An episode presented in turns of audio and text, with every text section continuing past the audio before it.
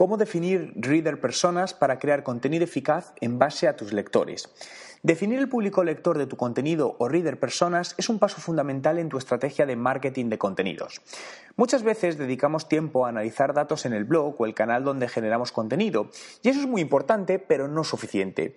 Debes ser capaz de saber para quién generas el contenido, es decir, tu target, y para ello puedes apoyarte en la creación de reader personas, como un avatar de tus lectores y cuanto más conciso sea, más efectivo será.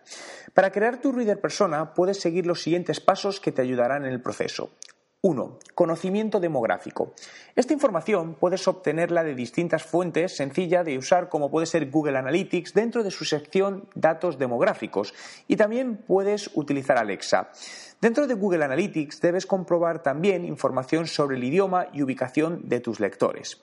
A continuación, entra en la herramienta planificador de la red de display que te ofrece Google AdWords y dentro de ella a encontrar ideas de segmentación nuevas y escribe algún tema que esté alineado con el nicho al que quieres llegar.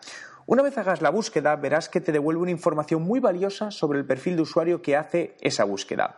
Debes repetir este proceso con todas las búsquedas que te interesen.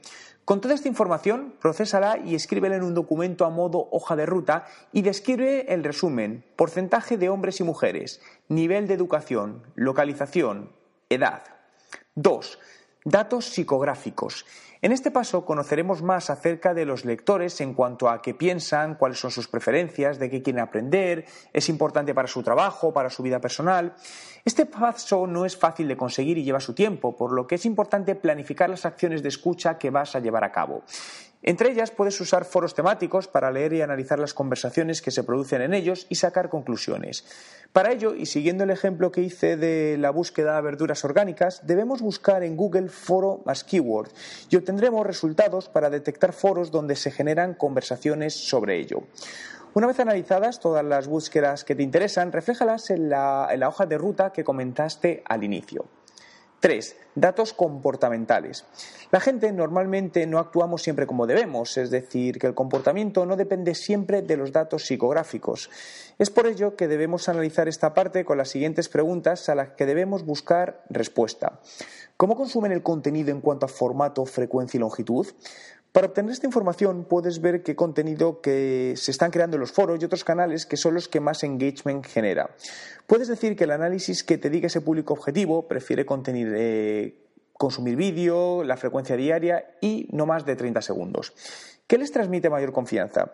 Tu producto solucionará un problema a tus potenciales clientes y para que decidan que sea el tuyo debes darle la confianza de que es la mejor elección. Para obtener esta información puedes ver qué contenidos son los que tienen una mejor valoración. Por ejemplo, descubres que en contenidos de alimentos orgánicos la gente se fía más de aquellos que enlazan estudios científicos. Añade toda esta información a la hoja de ruta. 4. Crea los perfiles de Reader Persona.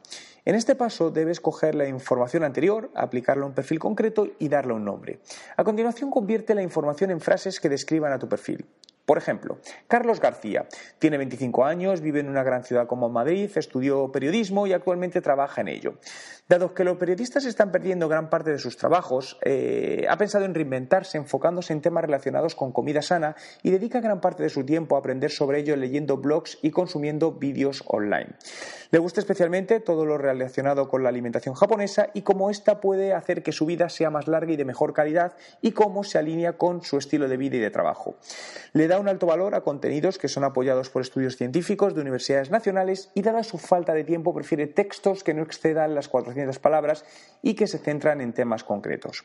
A partir de este momento debes crear todos los reader persona que necesites y siempre crear tus contenidos en base a estos perfiles dando respuesta a la pregunta ¿qué le gustaría leer sobre este tema a Carlos García?